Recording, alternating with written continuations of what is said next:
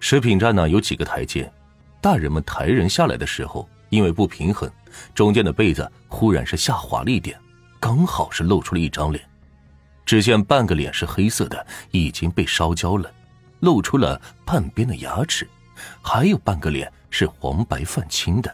最恐怖的就是鼻孔里还有很多血，瞬间人群里就被炸开了。女人的惊呼声，孩子的哭喊，村支书的呵斥响在了耳边。我刹那间被惊得感觉头发都竖起来了，一下子就挤到了人群外，吓得头皮发紧，手脚冰凉。看嘎子，他也是脸色惨白，惊魂未定。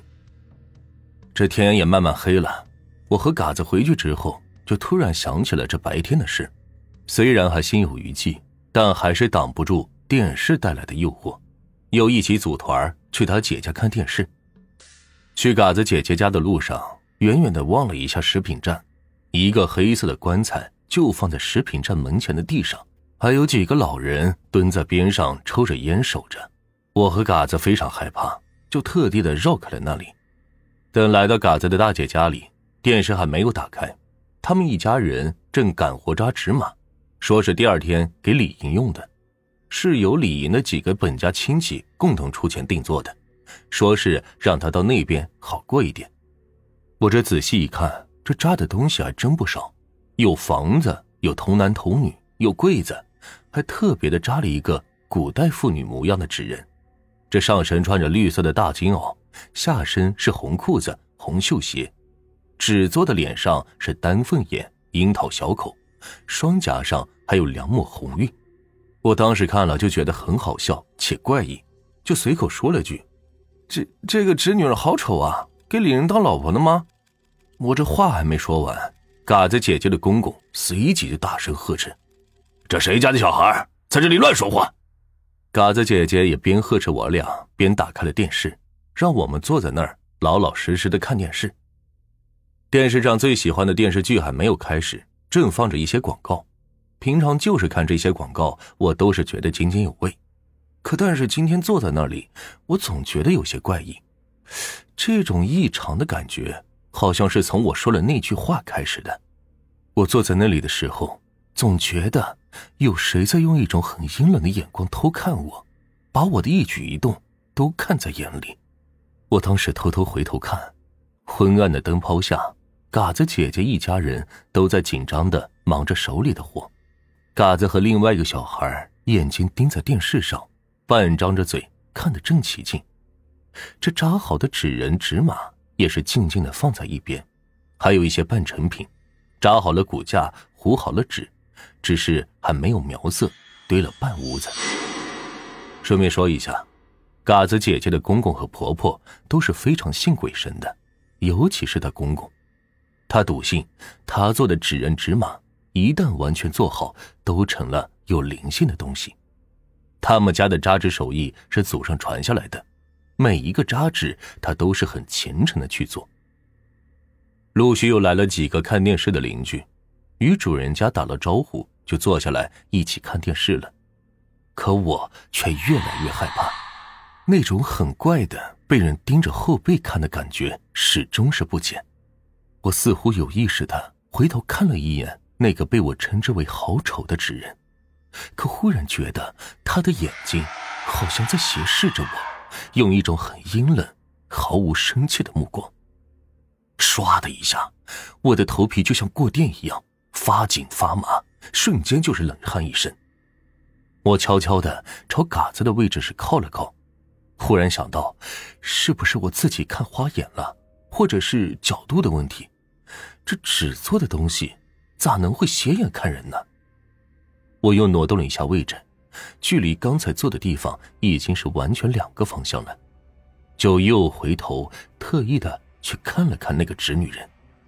这一看，给我看的魂都快被吓飞了，感觉那个女人还是在盯着我看，可这个时候不再是斜视了，而变成直视了。我当时吓得都快要哭了。最主要的是，没有人发觉我的异常，都还在忙着各自的事情。嘎子还在傻傻的盯着电视机看着。我拉了拉他的衣袖，悄悄的和他说：“让他跟我一起回家。”他当时睁大了眼睛，好像不相信我说的话，因为以前每次都是我恋恋不舍，他拉着我回家，可现在电视上正放着《绝代双骄》，为什么现在回家？他当然是不肯，我一个人呢也绝对不敢回家的，但是我实在不想在这里待下去了。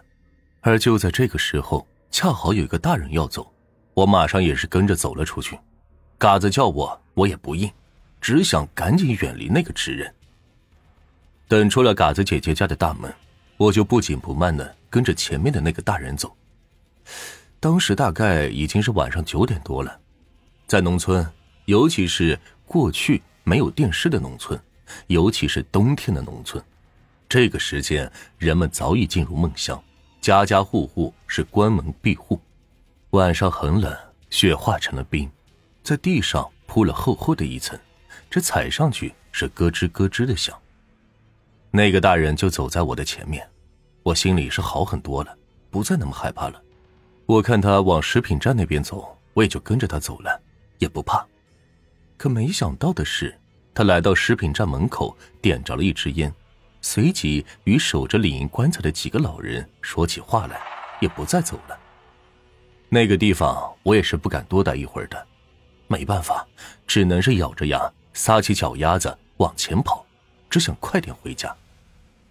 食品站距离我家还有大概十分钟的脚程，我跑着跑着，也不知道是错觉还是什么的，就觉得后面有谁在跟着我，隐约间还能听到风吹纸张的声音，呼啦呼啦的。我当时是憋足了劲儿，猛地停下来回头看看，发现并没有什么人。人总是这样。越害怕就越想看，几乎在这同时，我忽然听到了一阵嘎嘎的笑声，就像是老妇女边咳嗽边笑的声音，我吓得魂儿都没了。后来我一直在想，那个时候我脸上的表情也一定能吓坏人，想哭不敢哭，满脸惊恐，估计都吓得扭曲了。也不知道跌倒了多少次，也没有感觉到疼痛。在离家还有几十米远的地方的时候，就大叫着让母亲开门。后来母亲告诉我，我那个叫声有多凄厉，反正自己也都不知道是怎么回到家的，全身像是水洗了一下，棉袄都被汗水浸透了。接下来这些描述呢，都是母亲后来告诉我的。平常我家的狗见我回家的时候都摇着尾巴迎接我，可这次我跑到家的时候，狗却只是趴在地上。呜呜的叫着，好像被什么东西给吓得不敢动了。当天夜里我就发高烧了，说胡话，感觉一张开眼睛就能看到纸人站在床边，冷冷的看着我。等到了第二天，打了点滴，母亲还请了同村的一个神婆给我叫了魂儿，说是我遇到了什么不干净的东西，被吓掉魂儿了。虽然这件事过去了那么多年，但我一直搞不明白。那个冬天的晚上，我是确实遇到了不干净的东西，还是只是疑心生暗鬼？站在我床边盯着我看的纸人，是梦中的情景，还是确实发生过呢？谁知道呢？